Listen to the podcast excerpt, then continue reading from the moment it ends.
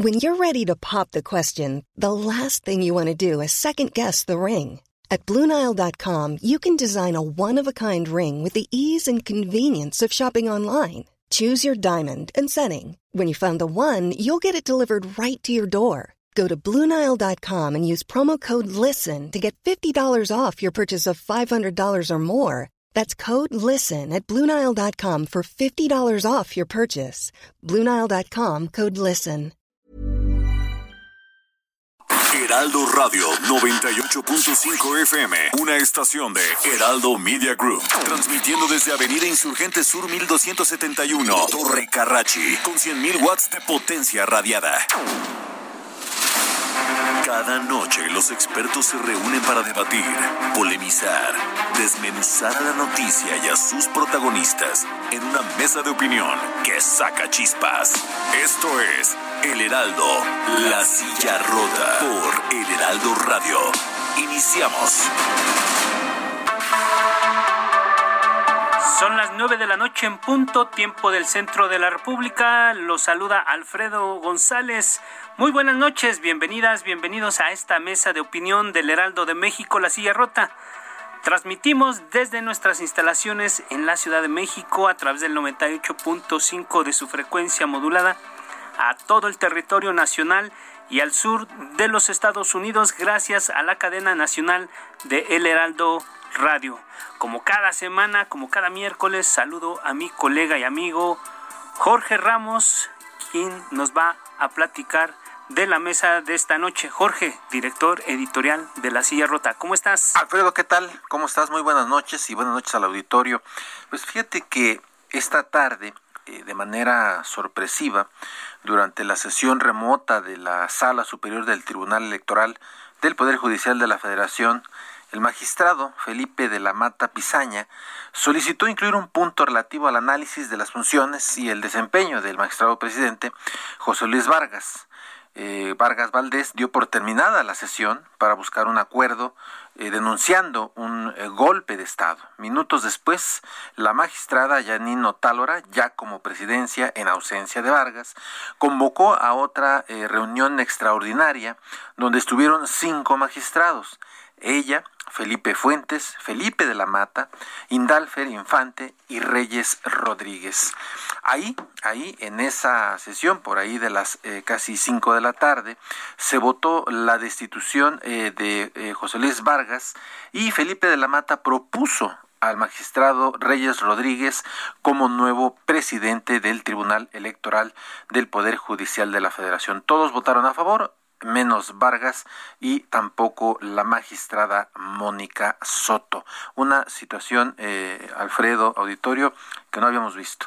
Así es, Jorge, como dices, una, una de manera sorpresiva y estamos viviendo una situación inédita ¿Y quién mejor que, que, nos platique, que nos haga una crónica de lo que pasó esta tarde, este día, allá en el máximo tribunal electoral del país? Se encuentra en la línea telefónica José Luis Vargas, magistrado presidente del Tribunal Electoral del Poder Judicial. Eh, ¿Te podemos decir presidente, eh, magistrado? Hola Alfredo, Jorge, muy buenas noches. Pues sí, eh, hasta el momento sigo teniendo la legitimidad como presidente, toda vez que lo que sucedió de manera muy penosa y desafortunada para una institución que Creo que hay un problema con la línea.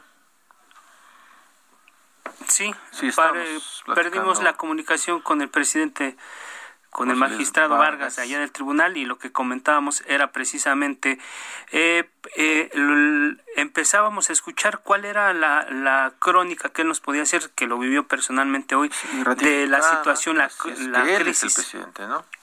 Él de entrada dice que él es presidente, y lo que vale la pena comentar eh, en lo que retomamos la llamada es que oh, hace, hace un momento el, el tribunal emite un comunicado donde dice que el presidente de este organismo, José Luis Vargas, presentará ante la Suprema Corte de Justicia de la Nación una controversia dentro del Poder Judicial de la Federación con base en el artículo 11, fracción 17 de la Ley Orgánica del Poder Judicial de la Federación para que sea la Suprema Corte de Justicia de la Nación quien se pronuncie sobre la legalidad de los actos del día de hoy. Y bueno, ahí, ahí nos da a conocer eh, hace unos momentos esta este recurso que ya está tomando en las manos el magistrado José Luis Vargas. Eh, así es, porque él mismo había eh, mencionado en un mensaje posterior a esta sesión sorpresiva que estaba en una crisis constitucional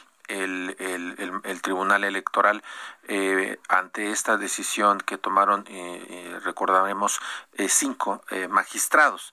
Entonces, ya este anuncio que él hace de, recurrir ante la Suprema Corte de Justicia de la Nación. Estamos de vuelta con el magistrado José Luis Vargas, presidente del Tribunal Electoral nos estaba contando esta, esta situación y nos decía que, bueno, de entrada, usted sigue siendo el presidente.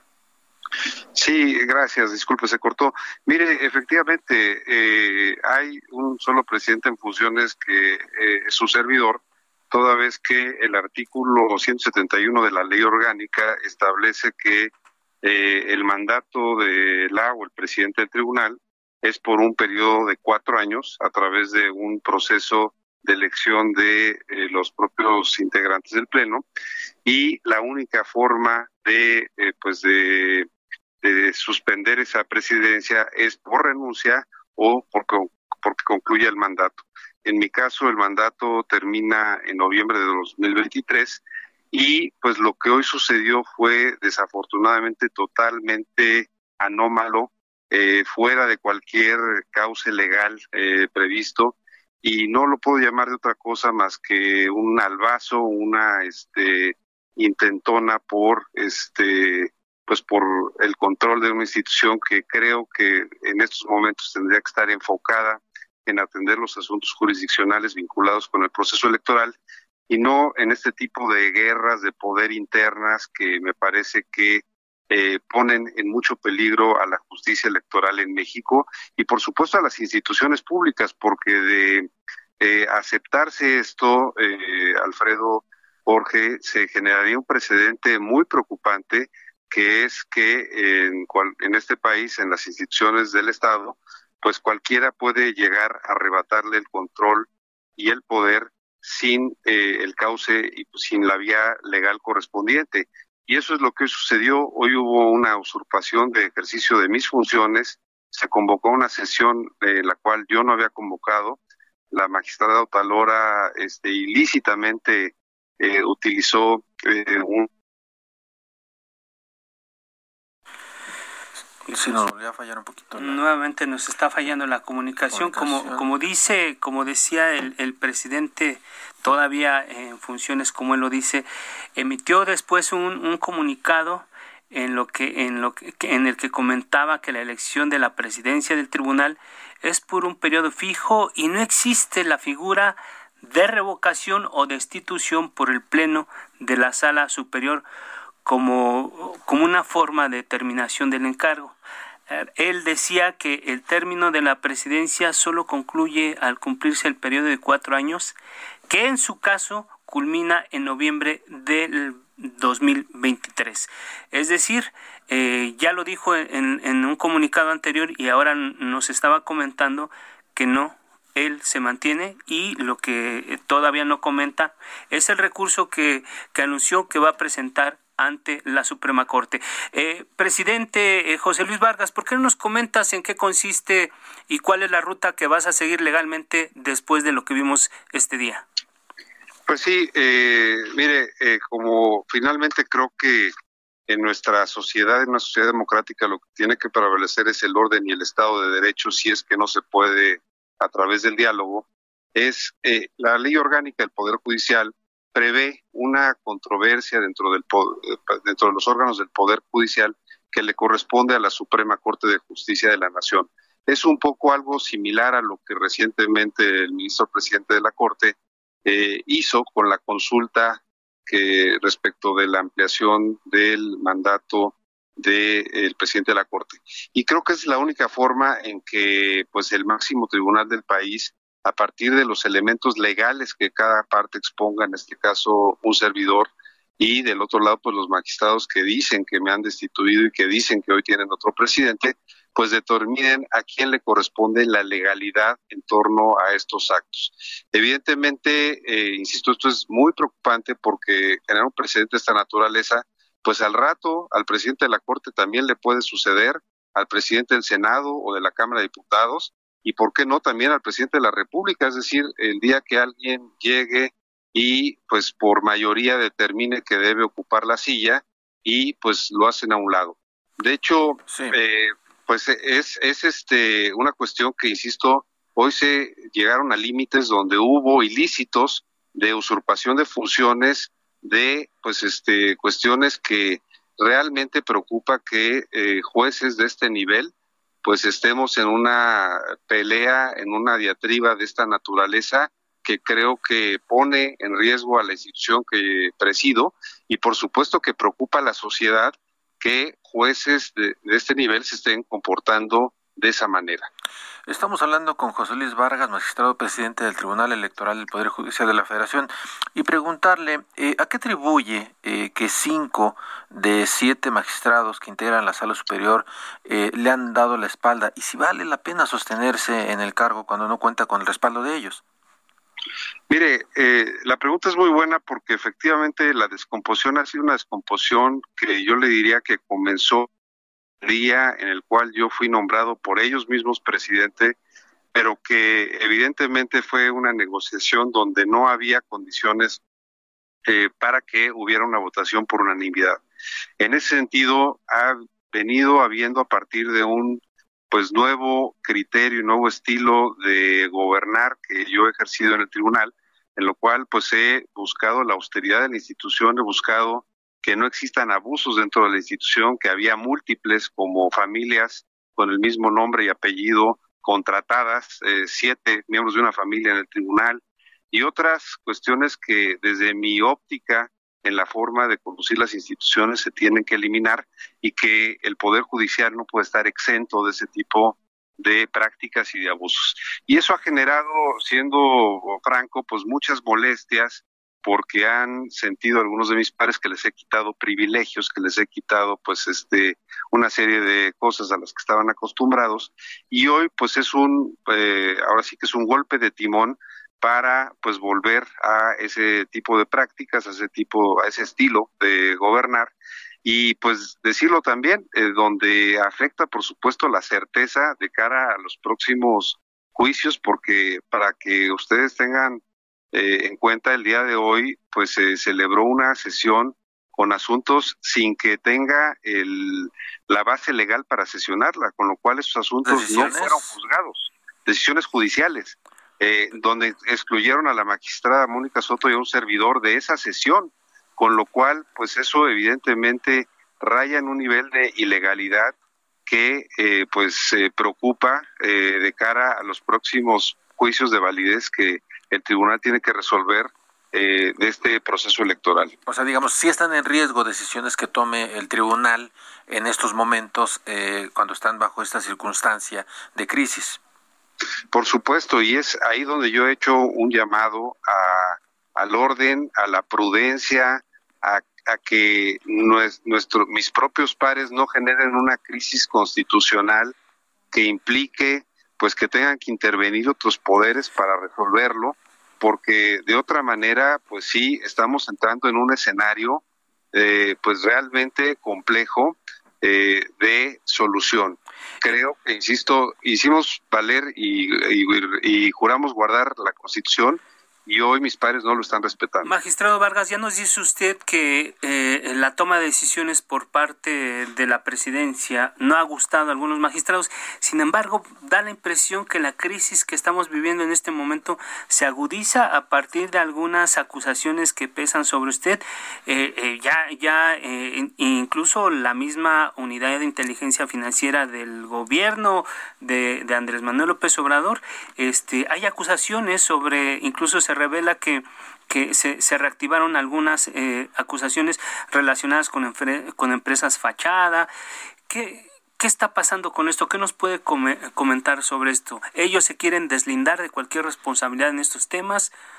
¿Qué lectura le Mire, dar? Eh, yo, yo le diría que creo que eso es parte del mismo pues eh, plan eh, eh, hace unas semanas el Ministerio Público de la Federación, que es quien tiene el monopolio de la acción penal, determinó que no había ningún delito que perseguir en mi contra vinculado con eh, enriquecimiento ilícito. Y eso fue llevado a una audiencia muy anormal por parte de un juez de control, en la cual él determinó que si bien pues ese delito de enriquecimiento ilícito no existía, pero había una acusación de la UIF por eh, lavado de, dinero o lo que se conoce como eh, eh, pues delitos de operaciones con recursos de procedencia ilícita. Bueno, eso es tan absurdo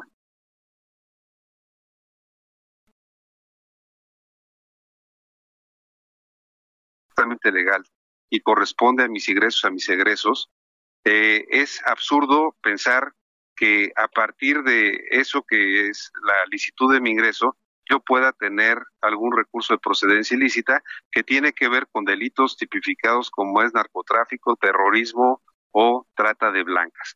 Eh, es parte de una estrategia política de desgaste, por supuesto, de persecución a un servidor y donde evidentemente pues hay intereses que no quieren dejar que este tribunal pues resuelva con independencia y, pues eso es lo preocupante. ¿Teme usted ser detenido, magistrado? No, de ninguna manera, de ninguna manera. Yo ando por la calle libre, este, con la frente muy en alto. Eh, insisto, tenemos que entender cuál es el contexto del país, el contexto político convulsionado de radicalismo y creo que hoy mis pares han caído en ese terrible, en esa terrible tentación dónde están los intereses ocultos y, preguntarle también si tiene usted el respaldo del presidente Andrés Manuel López Obrador y la denominada 4, 4T. Mire, lo de los intereses ocultos, yo no soy este eh, amigo de acusar sin elementos de prueba. Tengo algunas, eh, por supuesto, indicios. Estoy, evidentemente, yo eh, también eh, generando acciones legales para, pues, por lo menos aquellos que han abusado de su atribución, como es el, titular de la UIF, que ha filtrado información personal, que ha pervertido un proceso y ha inventado incluso una serie de información, pues eh, tendrá en su momento que eh, responder a esas cuestiones. Pero por otro lado, no quisiera yo caer en especulaciones. Y respecto al, apoyo del presidente de la República, yo le diría, mire, yo creo que el presidente ha sido una persona sumamente respetuosa con el tribunal, con un servidor. Eh, creo que así lo ha dicho en las mañaneras, que él va a respetar las decisiones del tribunal. Eh, y por supuesto que eso creo que abona en un clima de respeto entre poderes públicos eh, y pues efectivamente creo que eso es lo que debe imperar y por lo tanto creo que inclusive mis pares tendrían que pues este atender a esa división de poderes y a esa autonomía y ese respeto a la legalidad que exige nuestra función. Muy bien, pues eh, magistrado presidente del Tribunal Electoral del Poder Judicial de la Federación, José Luis Vargas, eh, ya lo acabamos de escuchar. Eh, le agradecemos mucho que nos haya tomado la llamada y bueno, fijar posición respecto. Vamos a estar pendientes de este asunto que es muy, muy importante. Alfredo. Claro que sí. Gracias, magistrado. Bien, ahora hacemos contacto con otro protagonista de esta historia el magistrado Reyes Rodríguez Mondragón. Eh, magistrado, te podemos decir eh, presidente, porque ya acabamos de hablar con el otro presidente. ¿Cómo está la cosa en este momento, magistrado Reyes? Muy buenas noches, eh, Jorge y Alfredo. Gracias por, por este espacio en el Heraldo Radio. A tus órdenes. Cuéntanos. Pues, mira, ha sido una, un día en donde de manera inédita, pero de cara a la sociedad y a través de sesiones públicas, eh, llegamos al resultado de una, de una cadena de acontecimientos públicos.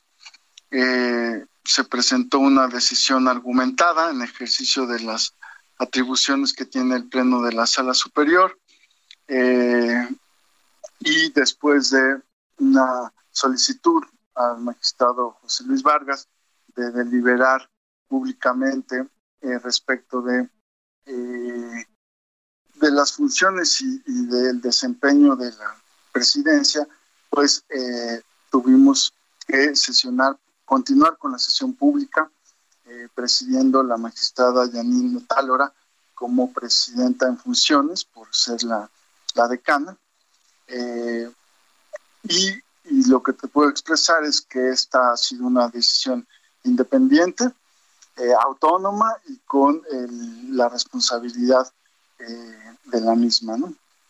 Estamos platicando con eh, Reyes Rodríguez Mondragón, eh, eh, pues, ha sido electo por, cinco, por, cinco. magistrados del Tribunal Electoral del Poder Judicial de la Federación. Y hace unos momentos platicábamos con José Luis Vargas y él nos, nos confirma que impugnará esta decisión que, ha sido tomada y, y, recurrirá ante la Corte al considerarla inconstitucional. ¿Qué opina? ¿Teme que le dé la razón a él la Suprema Corte? en primer lugar, quisiera expresar todo mi respeto, eh, por supuesto, a la Suprema Corte de Justicia de la Nación, al magistrado presidente, eh, Arturo Saldívar, ah, y, el magistrado Vargas, eh, si considera que esos son los causas institucionales, digamos que está en su derecho. la conducción del Tribunal Electoral eh, pues exige un liderazgo que nos lleve hacia un objetivo común. Eh, y se trata eh, principalmente de articular los consensos al interior de la sala superior.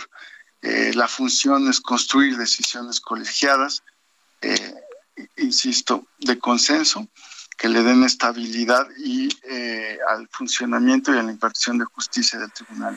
Magistrado, en este momento, operativamente, administrativamente, ¿quién es el responsable del Tribunal Electoral? Porque es uno de los eh, órganos electorales, digamos que, o el órgano electoral más importante después del Instituto Nacional. ¿Quién tiene el control administrativo en este momento del Tribunal Electoral? ¿Hay una crisis institucional en este momento? Eh, no, no hay una crisis.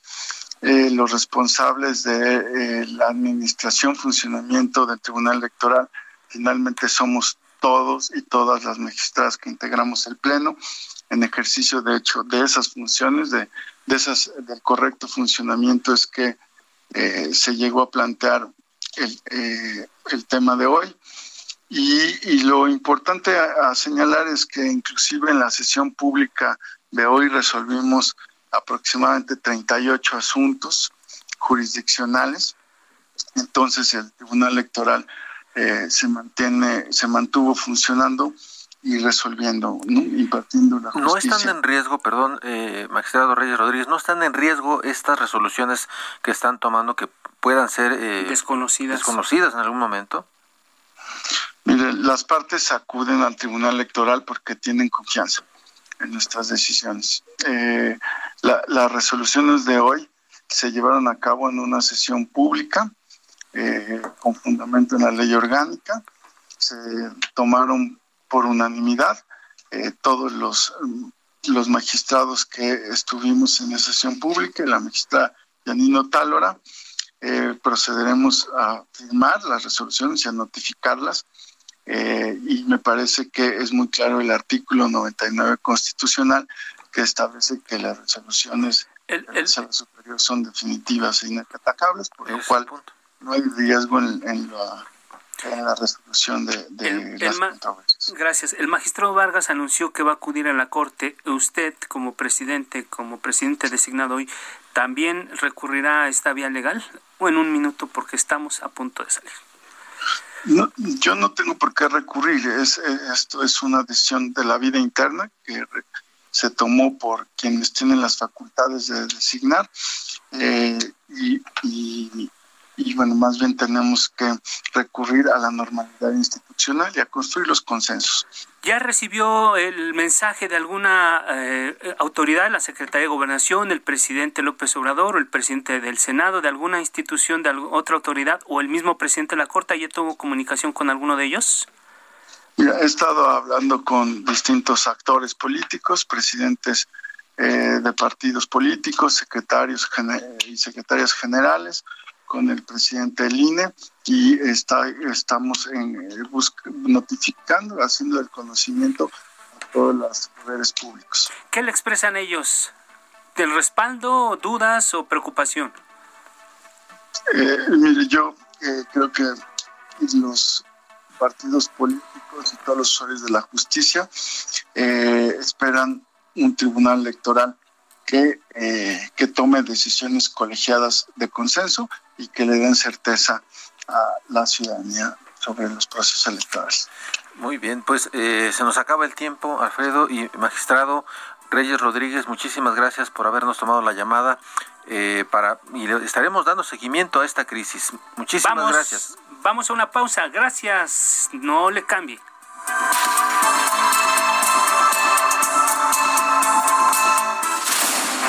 Sigue en la polémica con los que saben de política y la desmenuzan en El Heraldo, La Silla Rota, por El Heraldo Radio. Heraldo Radio, la HCL se comparte, se ve y ahora también se escucha.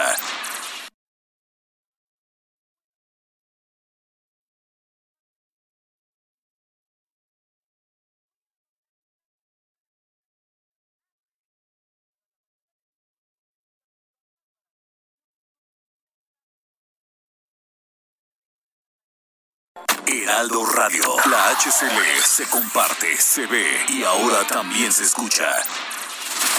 El Heraldo, la silla rota. Mesa de análisis e investigación con Alfredo González Castro y Jorge Ramos. Regresamos.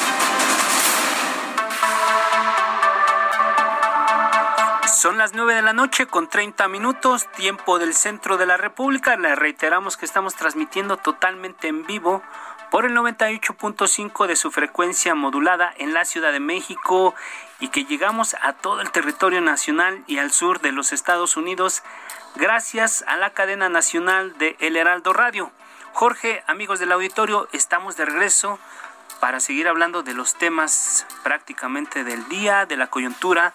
Ya, ya eh, tuvimos oportunidad de conversar pues con los dos presidentes del Tribunal, Electoral, Es una cosa inédita, eh, algo que está pasando de manera sorpresiva, ya lo comentábamos, hubo una sesión en la que destituyen al presidente, eh, al magistrado presidente del Tribunal Electoral, José Luis Vargas, y nombran a Reyes Rodríguez como nuevo presidente del tribunal, y los dos dicen que están en funciones. Jorge.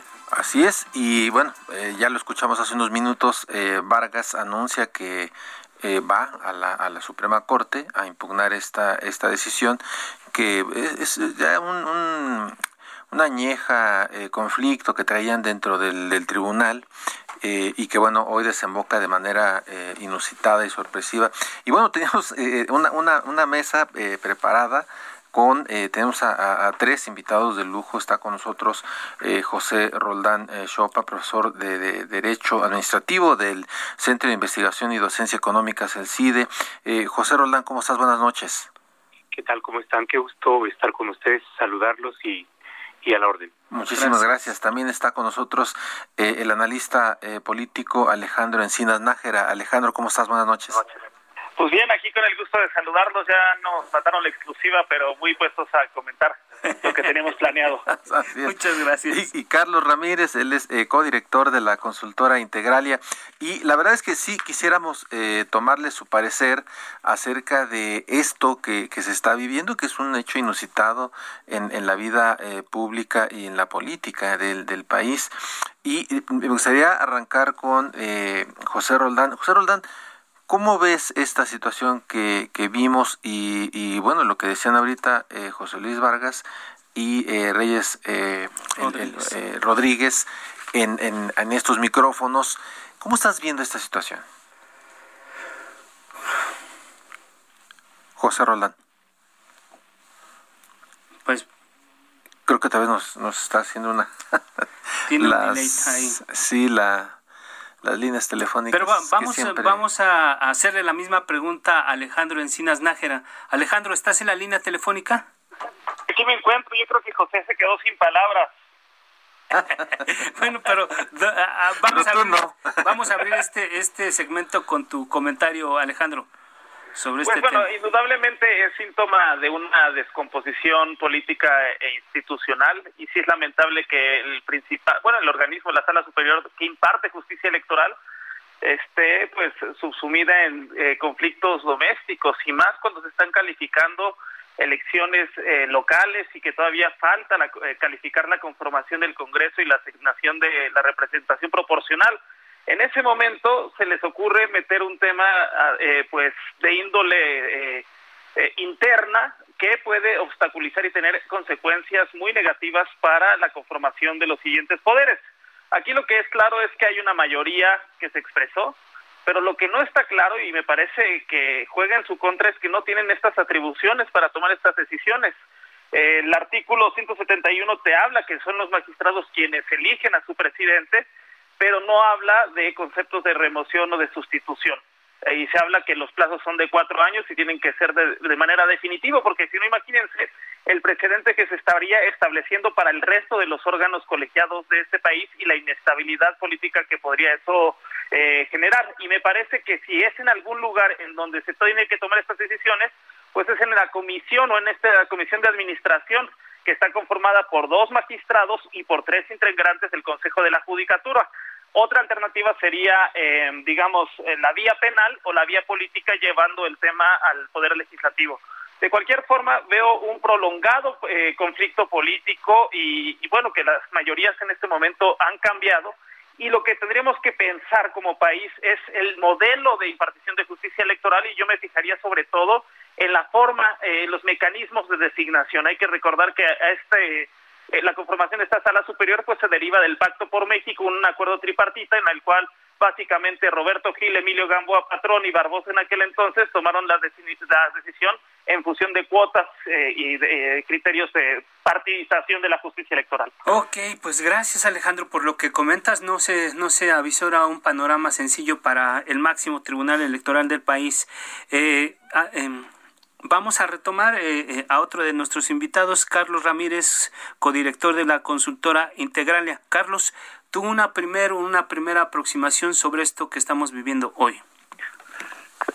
Coincido con Alejandro en lo esencial. Me parece eh, muy desafortunada esta situación, no solo por el hecho de que se trata pues de una instancia que tiene eh, que tendría que poner el ejemplo en su gobernabilidad interna, dada la relevancia que tiene para el digamos para el clima político del país para el buen desempeño, digamos, del entorno político del país.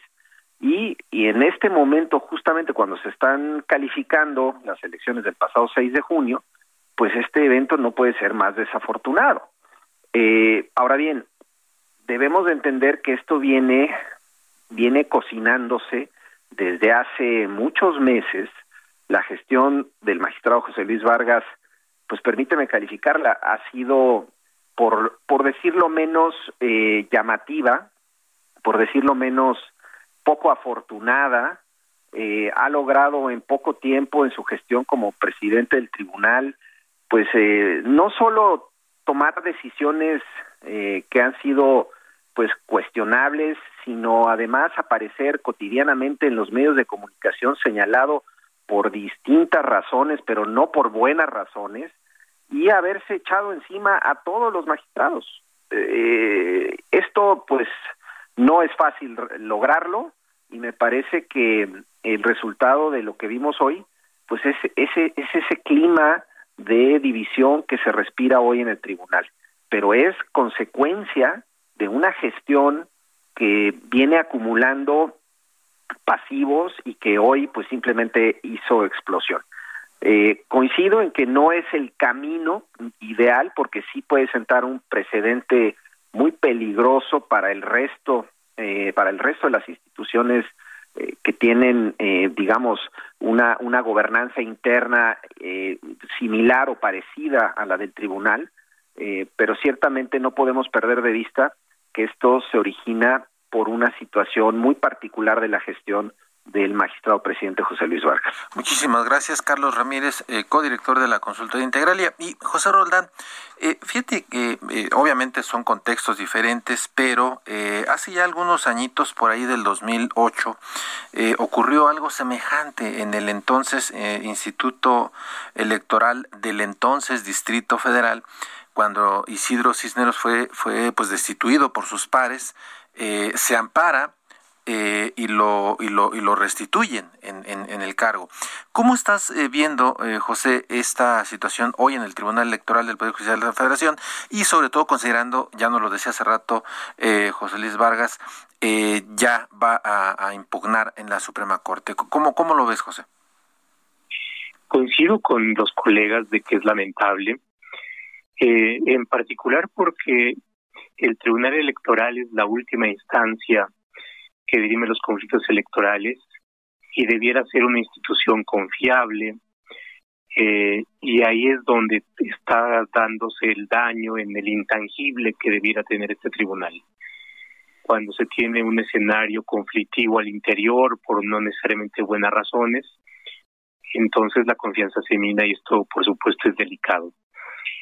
Ahora, eh, yo coincido con Alejandro que tenemos aquí un problema de diseño la designación de los eh, magistrados está estuvo contaminada por la idea de las cuotas y los cuates, lo mismo que la prórroga de los mandatos de los magistrados, pero eh, no solamente se dan las cuotas y los cuates en la designación, sino también en un momento posterior que es la captura. Entonces, en la medida en que el magistrado Vargas eh, tiene una situación personal con la justicia comprometida lo hace vulnerable al, régimen actual y por supuesto existe la sospecha de que está siendo capturado y creo que eso también complica la situación.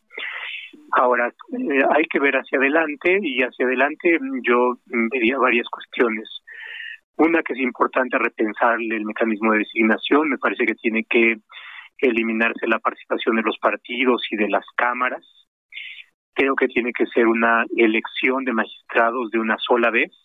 Exacto. Creo que tiene que eliminarse la posibilidad de que tengan aspiraciones para ser ministros de la Corte, porque eso introduce un elemento que distorsiona su función. La otra cuestión que me parece que es importante es que la designación del presidente debe darse junto con la designación de los magistrados para eliminar este incentivo de generar políticas al interior de los del tribunal que me parece que ha sido perniciosa. Así es, José. Yo creo que hay ahora hay un antecedente que se dio con Fabio Galván que igualmente fue eh, destituido por sus pares y bueno, eh, no eh, lo que tú me comentas tiene otra lógica porque fue una designación de un instituto electoral a nivel local y que tiene mecanismos de defensa. Aquí estamos hablando de que es un órgano límite donde no hay recursos. Eh, y ahí me quedo simplemente para no abusar de la palabra. Ok, gracias José Roldán. Eh, ya lo decía Alejandro Encina, si no mal recuerdo, eh, estamos entrando a una cosa, a un conflicto que podría ser prolongado. Aquí la pregunta es, y creo que parte de lo que acabas de comentar, José, es hay que poner candados y modificar el esquema de designación. pero más allá de eso, hay una crisis que debe resolverse en este momento. Hace rato el senador Ricardo Monreal decía que el Senado es el otro poder que interviene en la designación de los magistradas, magistradas y magistrados del tribunal y junto con la Corte deben de actuar de inmediato para atender y dar cauce a lo que hoy ocurrió. Dice él, evitemos una crisis constitucional, es nuestro deber. Yo les pregunto, ¿es momento de quitar a todos los magistrados y nombrar a un, a un nuevo, digamos, a un nuevo tribunal por lo que está pasando. Eh, Alejandro, ¿cómo lo verías tú? Pues yo esperaba que no fuera necesario llegar a ese punto eh, y que a través del diálogo y la construcción de acuerdos al interior del propio tribunal pudieran salir de este eh, impasse. Hay que recordar que incluso hay otro antecedente, además del de Flavio que yo no conozco y sería interesante conocer más a detalle, el de Yanino Talora, que también estuvo en un impasse este, esta actual conformación del tribunal y ella eh, tuvo que renunciar, no hubo un mecanismo de destitución o de remoción, sino que ella renunció por toda la presión de sus pares. Aquí no vemos que no es el caso. pero entonces, bueno, yo esperaría que eh, es, digamos, una solución draconiana y de última instancia tendría que conseguirse una mayoría calificada. No es descartable, pero yo creo que primero hay que agotar las instancias de la conciliación. Ahí está. Eh, Carlos Ramírez, eh, eh, preguntarte, y, y, también en este sentido, si, si las decisiones que está tomando ahorita el tribunal pudieran estar en riesgo ante esta indefinición. Me parece que, o sea, las decisiones, por supuesto, que tiene que tomar el tribunal en estos próximos días son de la mayor trascendencia y, por supuesto, esto le pone un eh, pone ensombrece el, el, el camino que vaya a tomar en, en, en, decidir eh, pues la resolución de los distintos conflictos que vimos en la elección del 6 de junio. Eh, pero simplemente yendo al tema Monreal, me parece muy peligroso y muy delicado que eh, en el Senado de la República y principalmente eh, por el lado del coordinador de la fracción parlamentaria de Morena, eh, se esté pensando o queriendo utilizar o aprovechar esta crisis interna dentro del tribunal para eh, empezar a sugerir la necesidad de remover a todos los consejeros. No podemos perder de vista el momento en el que nos encontramos con el presidente de la República eh, prácticamente un día sí y el otro también atacando al Instituto Nacional Electoral, eh, también eh, haciendo alusión al, eh, pero en menor medida al tribunal, y esto puede abrir una, un espacio para que se busque eh, de alguna manera aprovechar la coyuntura para llevar a cabo pues lo que pretende o lo que quiere llevar a cabo el presidente de la República, que es pues la reconformación del Instituto Nacional Electoral y de paso pues eh, por qué no el tribunal. Entonces me parece muy peligroso este comentario que hizo el senador Monreal y de alguna manera abre ese espacio y ese riesgo en las próximas semanas.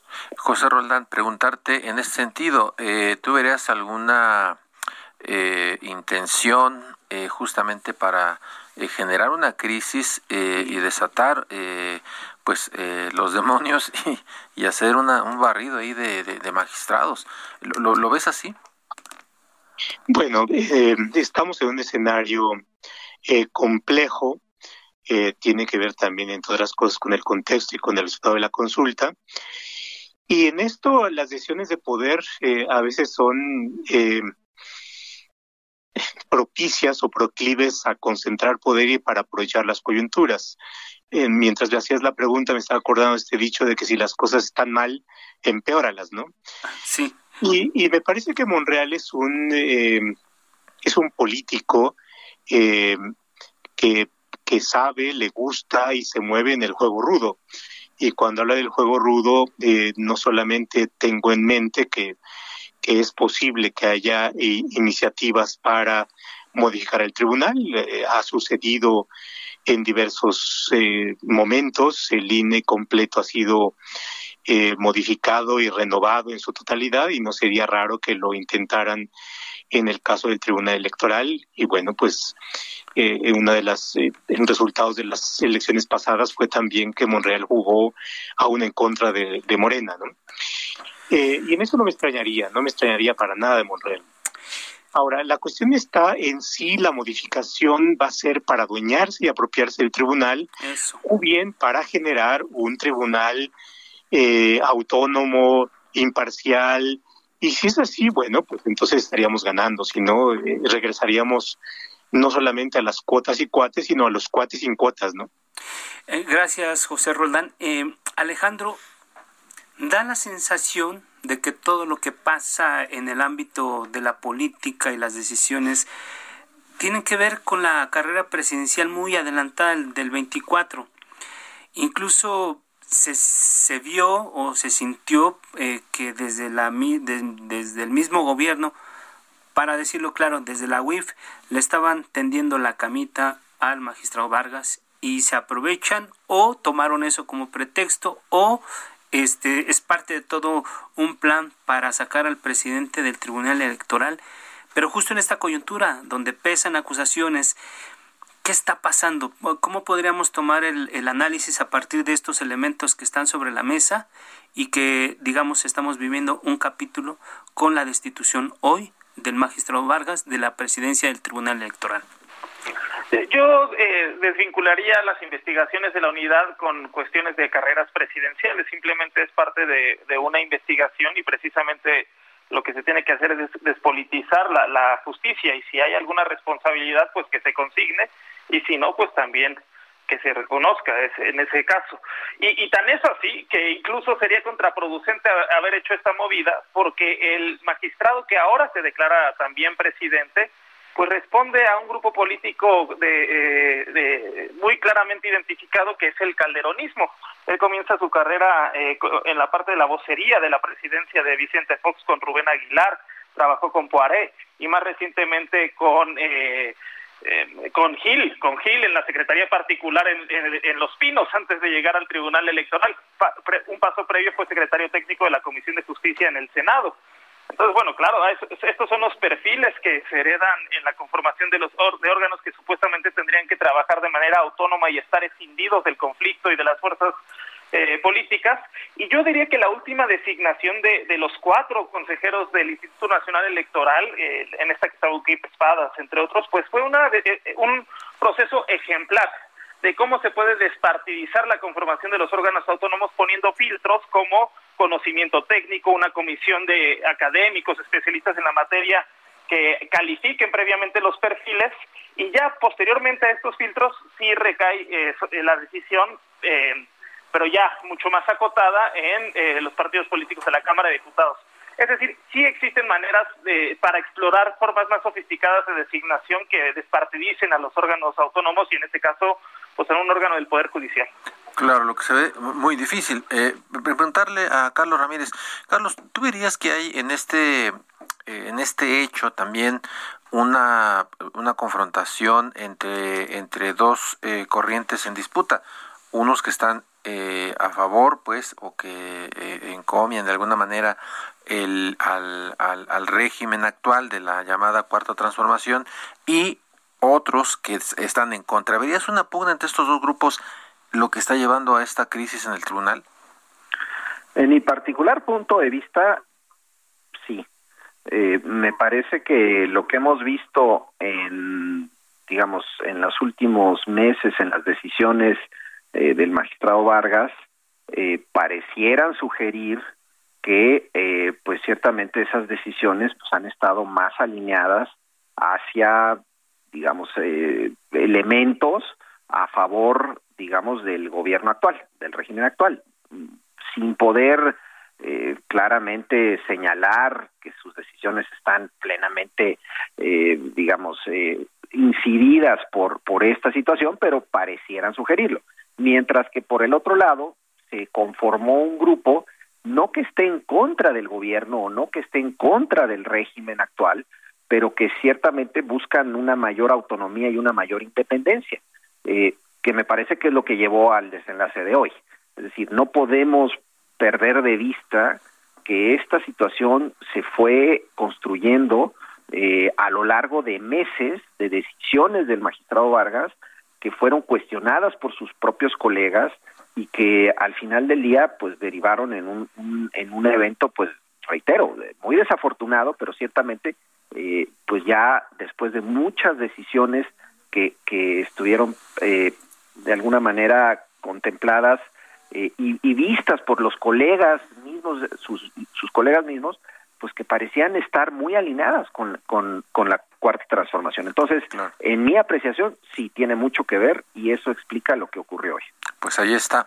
Bueno, pues ya estamos en la recta final. Este, se, nos fue el tiempo y la verdad es que este tema es, ahora sí que es, es de la de la mayor importancia.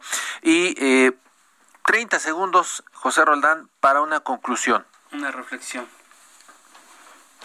Eh, el ICADO yo creo que nos lleva a pensar en, en el diseño de los órganos colegiados, en la eh, idoneidad de quienes sean designados, en que cuando son órganos que tienen que ser árbitros de los eh, competidores en una justa electoral, tienen que estar libres de una sospecha de origen, lo que no se da en el caso de los magistrados y eso por supuesto nos da estos resultados. Así es que más para pensar.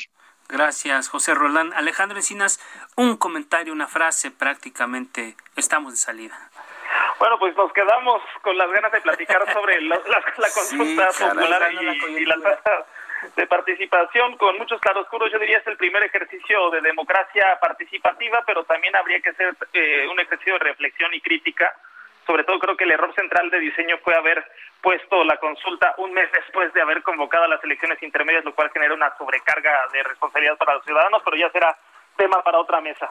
Gracias Alejandro Encinas Nájera, politólogo, José Roldán Chopa, profesor de Derecho Administrativo, y Carlos Ramírez, una reflexión. Una reflexión final.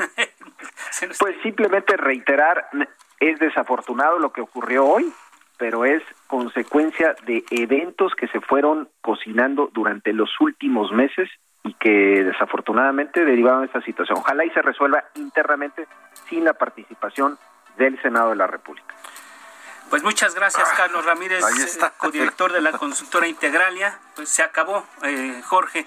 Nos despedimos, agradecemos mucho que nos haya acompañado en esta emisión de la mesa de opinión del Heraldo de México, La Silla Rota. Agradecemos a quienes han hecho posible este esfuerzo, Isabel Robles en la información, Ángel Arellano en la producción, Emanuel Bárcenas en los controles técnicos y por supuesto a todos los amigos que nos sintonizan en, en la República Mexicana y allá en el sur de los Estados Unidos. Así es, Alfredo Auditorio, muy buenas noches. No se les olvide ser felices y sobre todo la pandemia está agravándose. Usen cubrebocas, si sirve yo me lo pongo.